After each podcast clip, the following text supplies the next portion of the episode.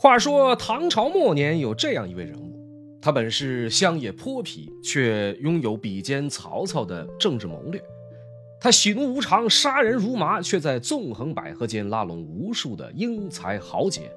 他一生钟情发妻二十年，晚年呢却因乱伦儿媳，命丧亲子刀下。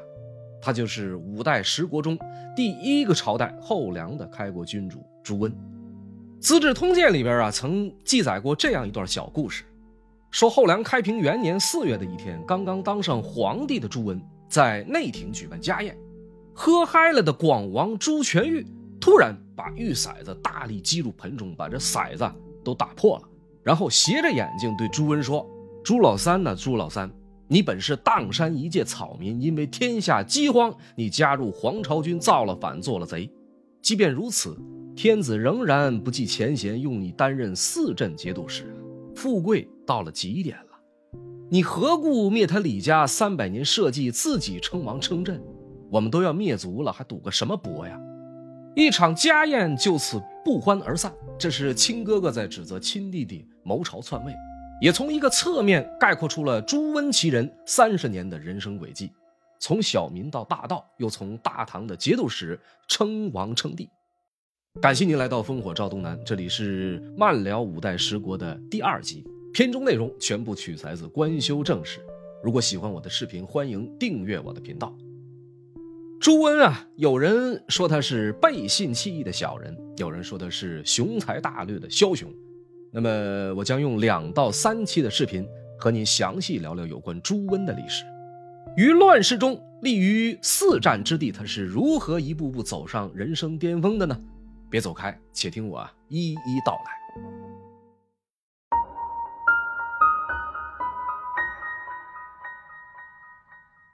前文书咱们说到，唐末黄巢之乱在泰山的狼虎谷画上了句号，而就在黄巢覆灭一个月前，在狼虎谷西南大约八百里的汴州，也就是今天的河南开封，发生了一起震惊全国并导致数百人因此丧命的大案。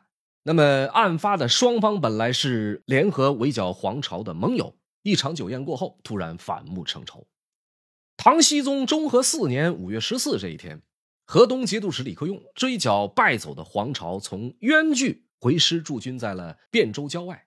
当时的宣武节度使朱温在汴州城内闻报李克用大军过境，于是下令汴州大开城门。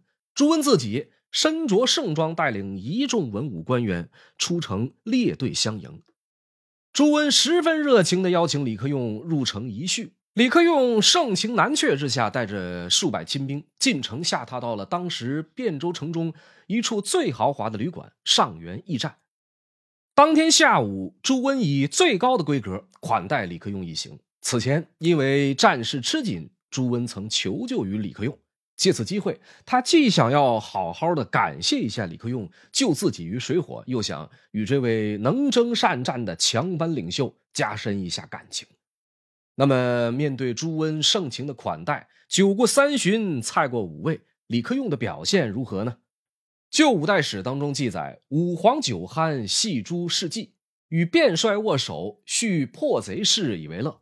卞帅速祭武皇，乃与骑将杨彦宏密谋窃发。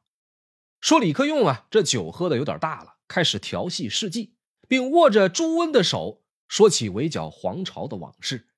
朱温素来忌惮李克用，因此私下与手下一名叫杨彦宏的将领密谋，要将其除掉。《资治通鉴》对这一段历史的记载似乎更加细致。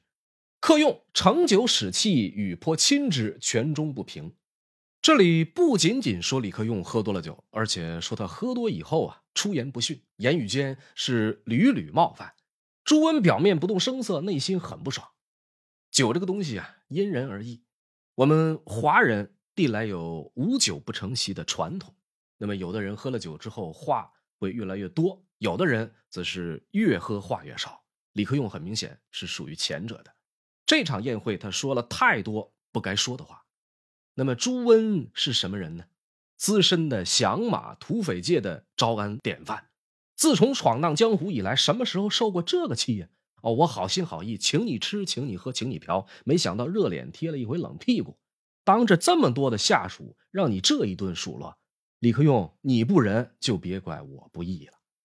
酒宴过后，朱温与杨艳红密谋，先用车辆装满大木头堵塞上元驿周围的街道，以防李克用逃走。然后由杨艳红领兵围攻，全力诛杀。如果一时不能得手，就放一把火，给沙陀人来一场集体火葬。行动之前，杨艳红特意向朱温建议说：“胡人如果突围，一定会纵马狂奔。大帅啊，你可以在第二条防线，见有骑马奔驰者。”一律射杀。月黑风高夜，杀人放火天。当天的晚间，正当人们熟睡之际，上元驿周围突然杀声四起，飞矢流箭，好像雨点一般射进驿站。宣武士卒在杨艳红的指挥下开始冲击大门，薛志勤、史敬思等十余名河东兵将拼死抵抗。此时的李克用早已喝得酩酊大醉，人事不省。他的侍从郭景珠冲进他的卧室，眼见不断有流箭射进来。可是大帅怎么喊也喊不醒，情急之下，他把李克用拖到床下躲避，又抄起水瓢舀了满满一瓢凉水兜头浇下。惊醒后的李克用问明缘由，从床下爬出来，拿起弓箭就要冲出去突围。可是酒喝的太多，酒劲儿还没过去，脚下一软，又摔到了地上。此时此刻，不单单李克用着急，驿站外的杨艳红眼见沙陀兵如狼似虎，奈何不得。于是啊，下令纵火，开始执行 B 计划。刹那间，熊熊烈火腾空而起，李克用和他的几百名亲兵眼看就要葬身火海。就在这个危急关头，天空当中突然咔嚓一声惊雷，紧接着豆大的雨点好像断了线的珠子一般，铺天盖地的砸落下来。大火转瞬就被浇灭。李克用在李嗣源等人的掩护下，从上元驿侧面突围而出。杨艳红等人带人杀入上元驿，见李克用已经逃走，急忙骑上快马，又带人向城北追赶。此时守在第二防线的朱温内心是很焦灼的。上元驿方向先是喊杀震天，紧接着又燃起熊熊大火，很快又下起了滂沱大雨。看来杨艳红那边的 B 计划肯定是失败了。他赶忙下令士卒们提高警惕。就在这时，一道闪电划过天际。朱温眼见远处有一人一骑正在朝这个方向狂奔，他想起杨艳红的建议，赶忙张弓搭箭，嗖的一声，真是好剑法呀！弦声未绝，人已落马，领着兵到了那人跟前，那人已经一箭贯胸，气绝身亡。再仔细一看，哎呀，不对呀，这怎么是我的好兄弟杨艳红？不应该是李克用吗？可怜杨艳红前一秒拼死拼活，后一秒就被自己的好大哥误杀在了大雨当中。话分两头，各表一边。汴州城外的河东大营，有一名从城中狼狈逃回来的亲兵，正在慌忙的向暂时代管营中大小事务的李克用的正妻刘氏禀报城中有变，大帅啊，很可能已经遭人暗害。刘氏问清事变的大致缘由之后，手指营门外方向，对这名亲兵说：“你看那边那是谁呀？”亲兵刚刚下意识扭转过身，回身张望，刘氏突然拔出佩剑，一剑将其刺死。随后悄悄将留守的各营主将找来交代：“大帅可能已经遇害，但是这条消息严禁外传，三军疲弊，要尽可能避免节外生枝。明天一早，全军整队缓缓撤走。”就在众人拔营准备悄悄走掉的时候，李克用狼狈的回来了。他全程是在李嗣源等人的搀扶下跑回来的。这一场上元义之变，除了李克用本人及其义子李嗣源等十余人之外，剩下的三百多清兵全都死在了汴州城中。而朱温、李克用的这一段仇恨延续时间之久，影响力之深远，也为此后近四十年的中国历史定下了一个主基调。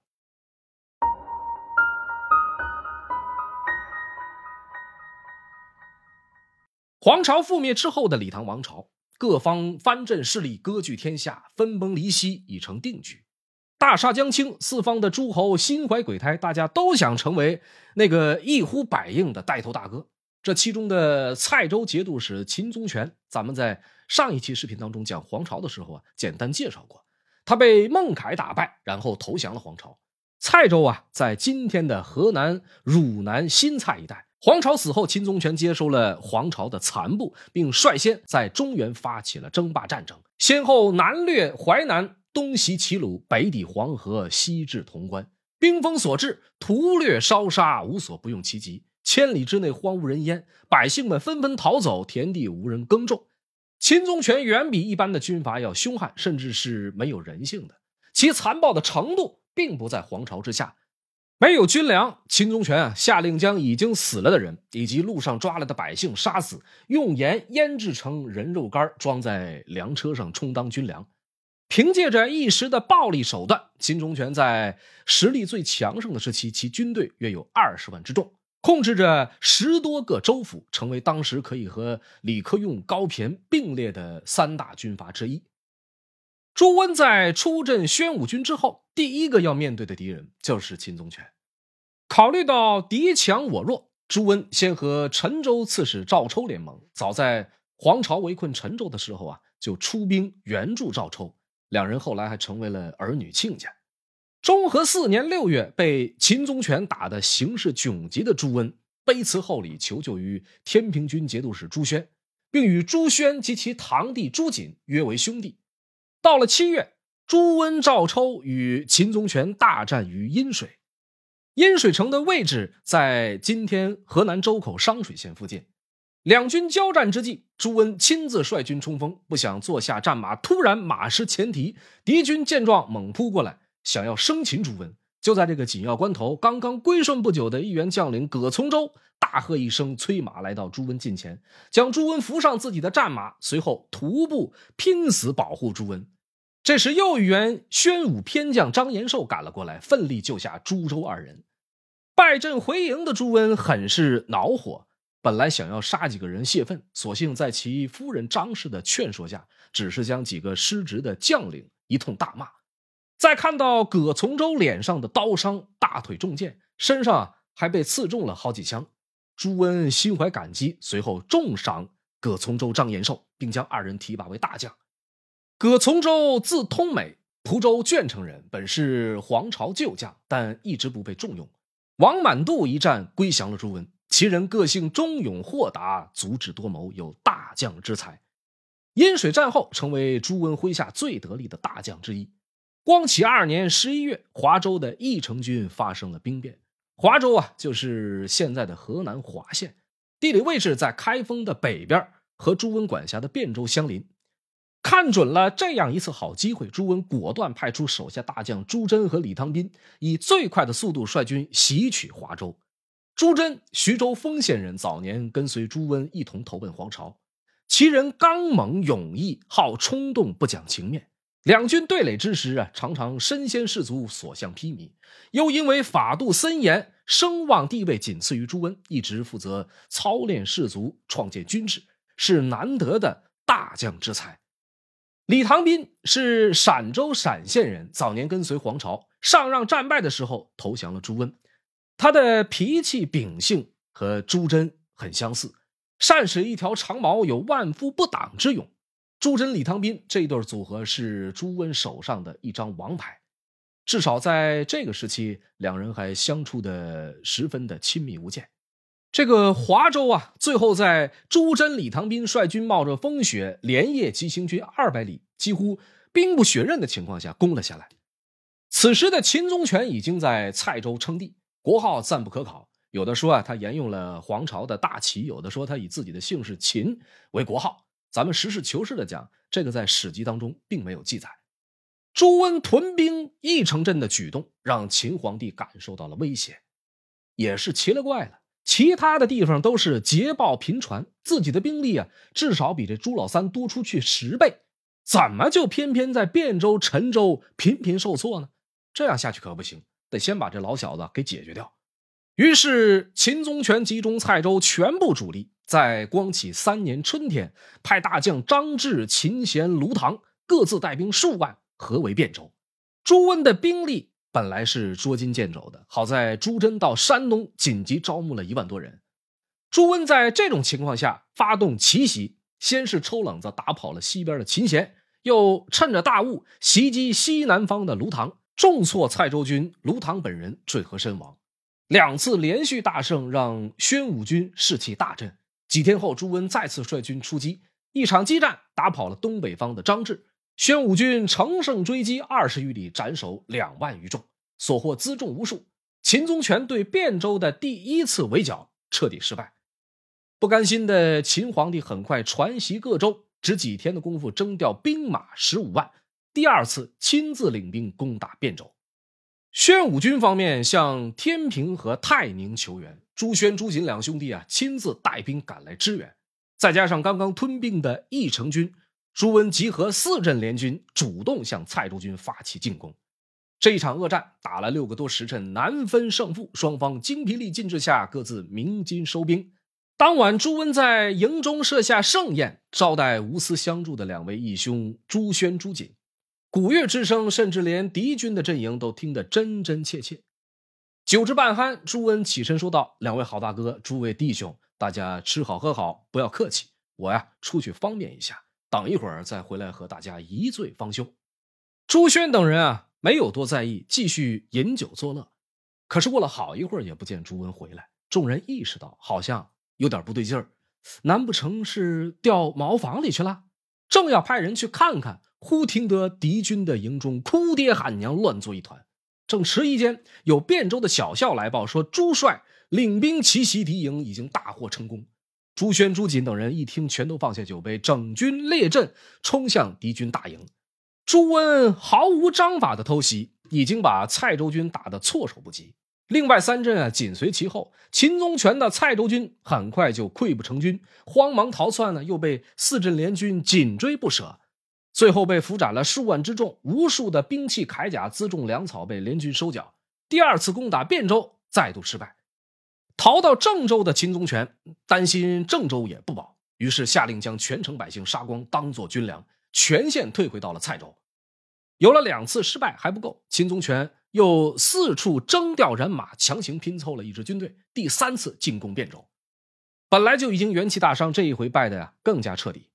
几乎被朱温杀了个全军覆没，主帅张志逃回到了蔡州，被秦宗权一怒之下推出去砍了脑袋。三打汴州，三次大败，秦宗权耗光了自己的主力部队，并且输的一次比一次彻底，部下大多与他离心离德。终于在文德元年十二月，麾下大将申从反水，将秦宗权禁锢，砍断双足，然后投降了朱温，最后被朱温送往长安。与其妻一并被斩首在了一棵歪脖柳树之下。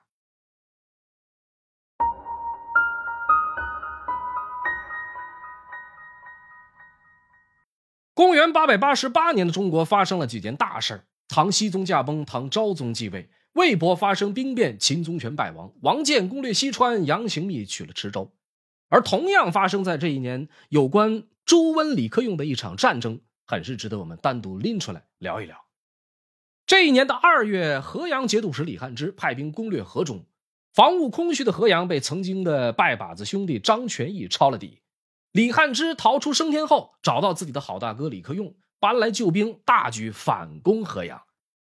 这里的河阳啊，就是今天的河南孟州。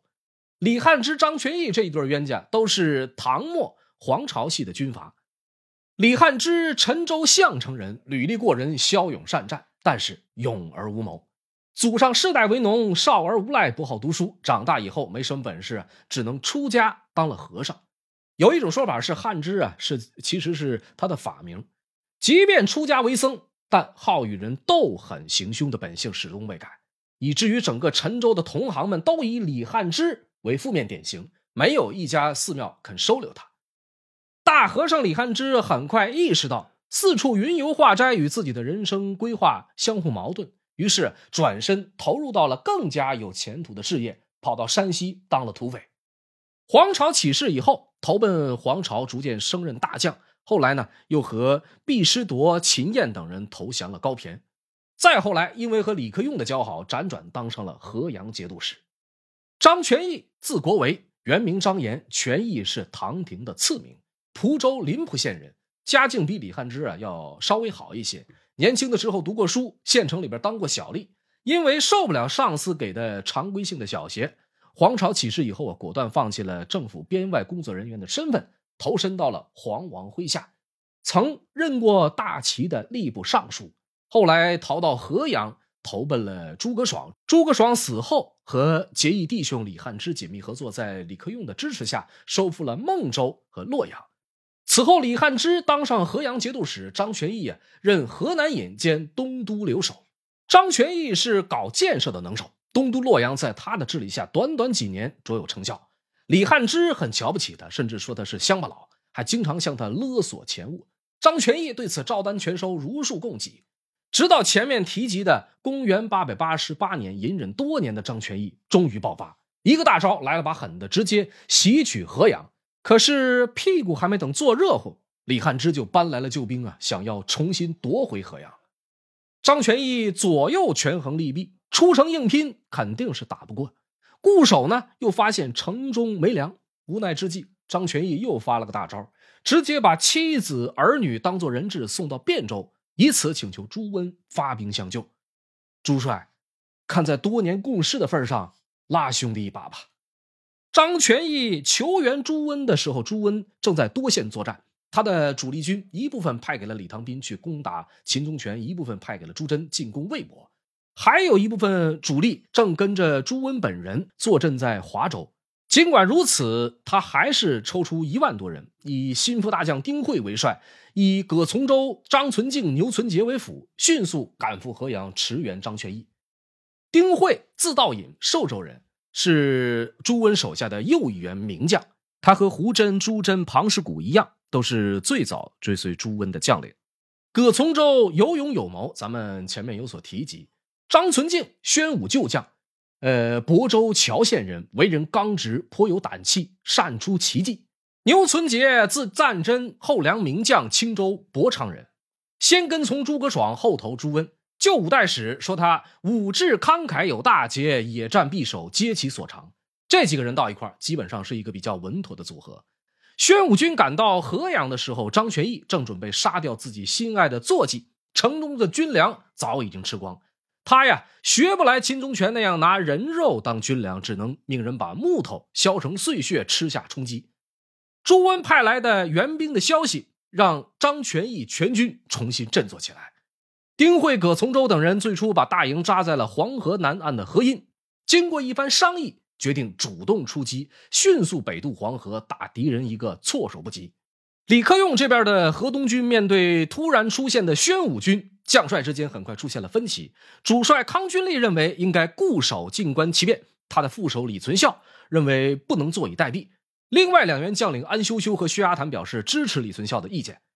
李存孝原名安敬思，幼年因战乱成为奴隶，后被李克用呃收为义子，取名存孝。长大以后履历过人，精于骑射，勇冠三军，堪称沙陀军中头号猛将。后世的评书、小说、庄古影视剧，更是将李存孝塑造成了与李元霸齐名的民间偶像。后续讲到后唐的历史的时候啊，这个人物还会出现。面对已经过了河的宣武军，河东军的李存孝、安修修等人分兵主动迎战，康君立和李汉之仍留在河阳城下。双方的军队在盐水相遇，宣武军为首的是大将张存敬，一场激战。宣武军渐落下风，且战且退，不断向东移动。李存孝心中暗喜，认为自己判断无误，宣武军根本就不是自己的对手。就在河东军紧追不舍的时候，两翼突然鼓声大作，杀声震天。早已经埋伏好的丁会、葛从周、牛存杰同时率兵杀出，形成了三面包抄之势，战场的形势瞬间逆转。片刻间，安修修所部首先被击溃，李存孝紧跟着大败，逃回河阳大营。康君立眼见李存孝战败，大吃一惊，顾不上营垒和辎重，马上下令全军即刻迅速轻装北撤，河阳之围就此一战而解。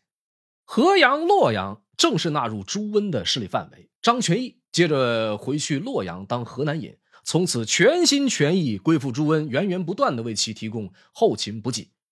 盐水之战啊，是朱温、李克用在上元义之变之后首次硬碰硬的对决，两位大 boss 全都隐居幕后最后的结果呀也存在很大程度的偶然性。然而不可否认的是在这个时间节点上朱温在综合实力上已经完全可以和李克用分庭抗礼。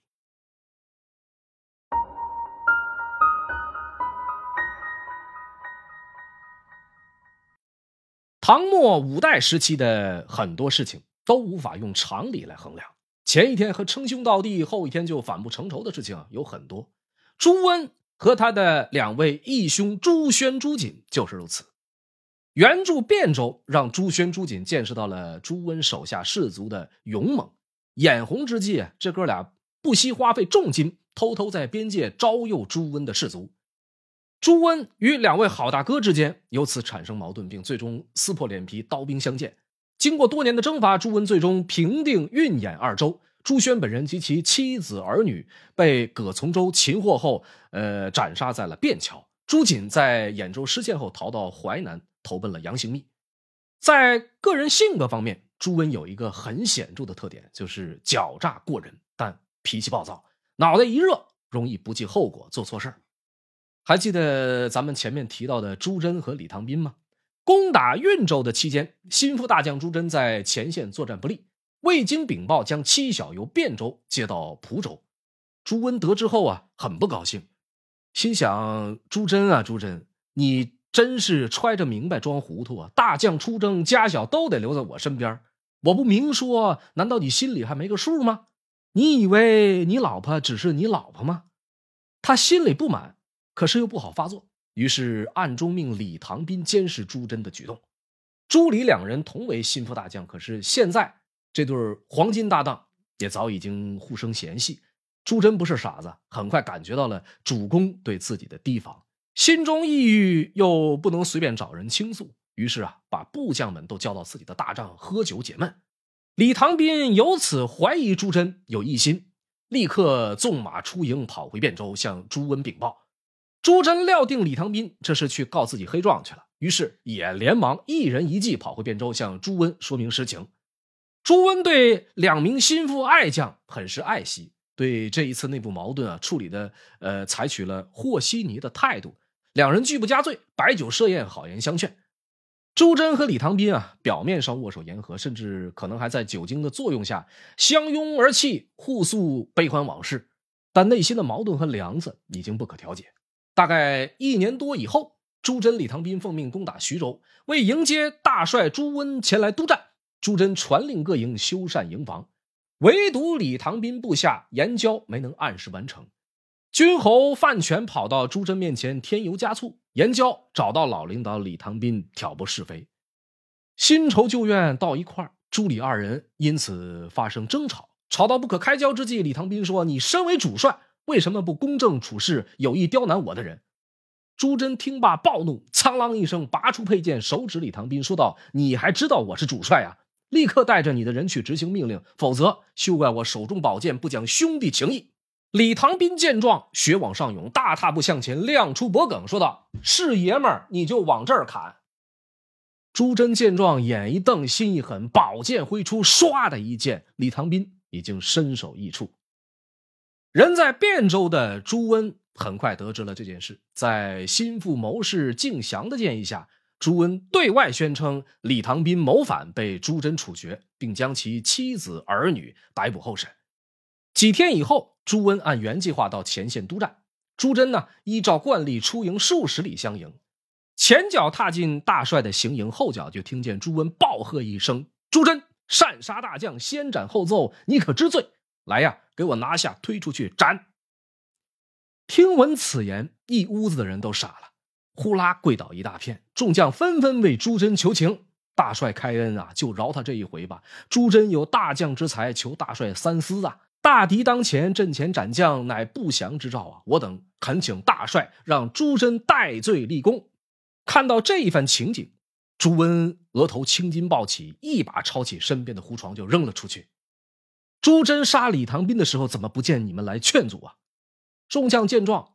都不敢再说话了。随后呢，朱温命丁会监斩朱桢，临了交代了一句，说：“给他留个全尸吧，不要用刀了。”斩杀朱桢，朱温的内心一定是很焦灼的。时局摆在面前，如果没有那么多人求情，朱桢或许还有的活。但齐齐跪倒一大片的场景，让朱温心存芥蒂。淮南节度使高骈被手下秦彦杀了，镇海节度使周保。让手下的钱镠杀了，河中的王重荣也让手下杀了。这样血淋淋的例子历历在目。一将功成万骨枯，朱桢啊，你要怪也只能怪自己生不逢时了。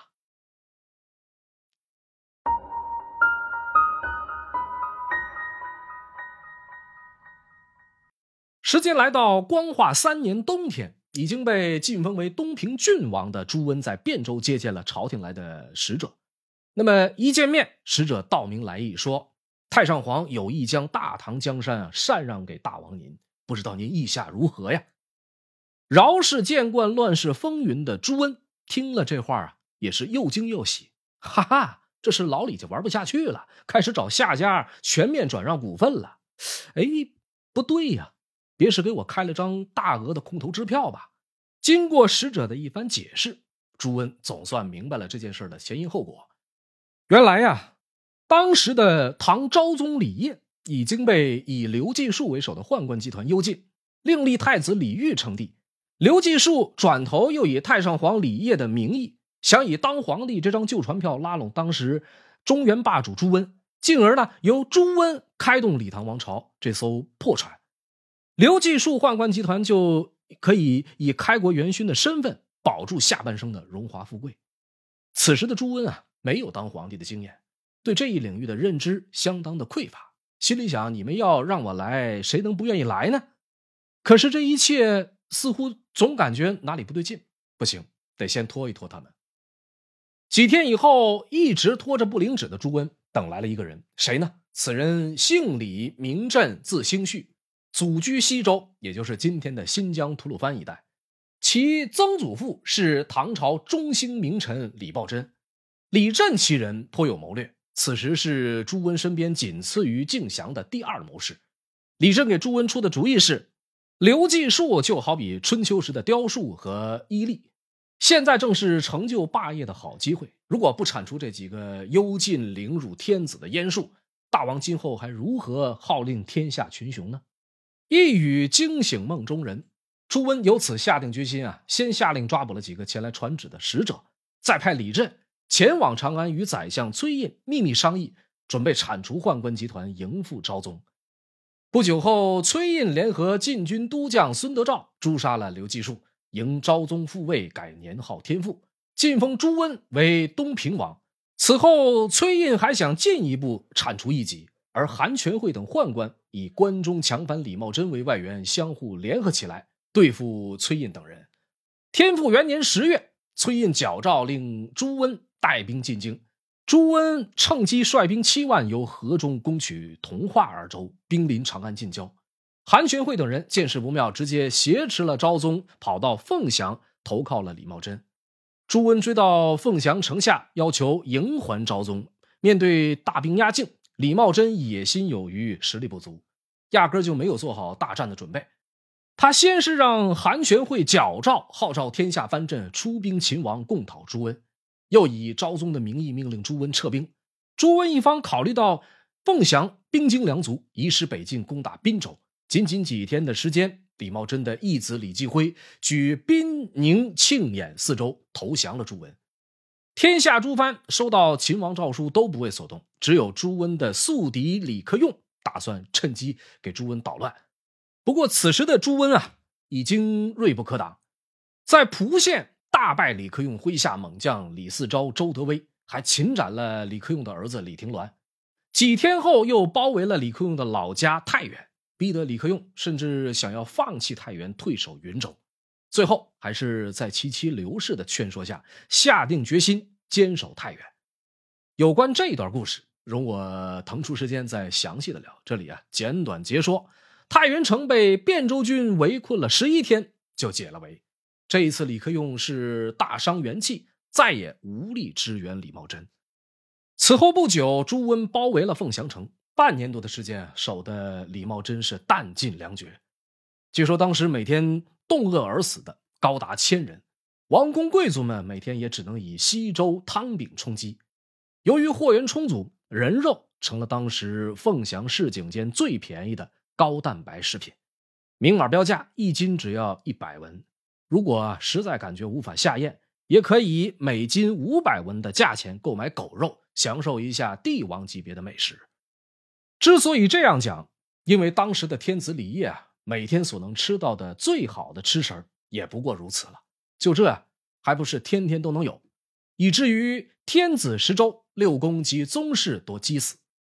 直到天复三年的正月，实在受不了的李茂贞，这才跟昭宗商量，以韩全惠等二十名宦官的命，连同昭宗一起交给朱温，这才换来了朱温的退兵。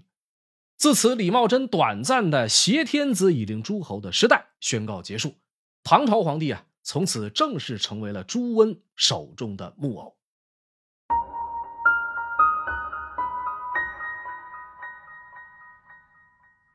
天佑元年正月，朱温彻底暴露本心，上表昭宗迁都洛阳。唐昭宗明白自己余下的命运，出城前哭着跟左右的侍臣说：“朕今漂泊，不知竟落何处。”天佑元年八月十一。朱温指使朱有功、蒋玄辉等人啊，领着一百多人深夜入宫，不顾皇后、嫔妃们的阻拦，将身着单衣藏于柱子后边的昭宗杀害。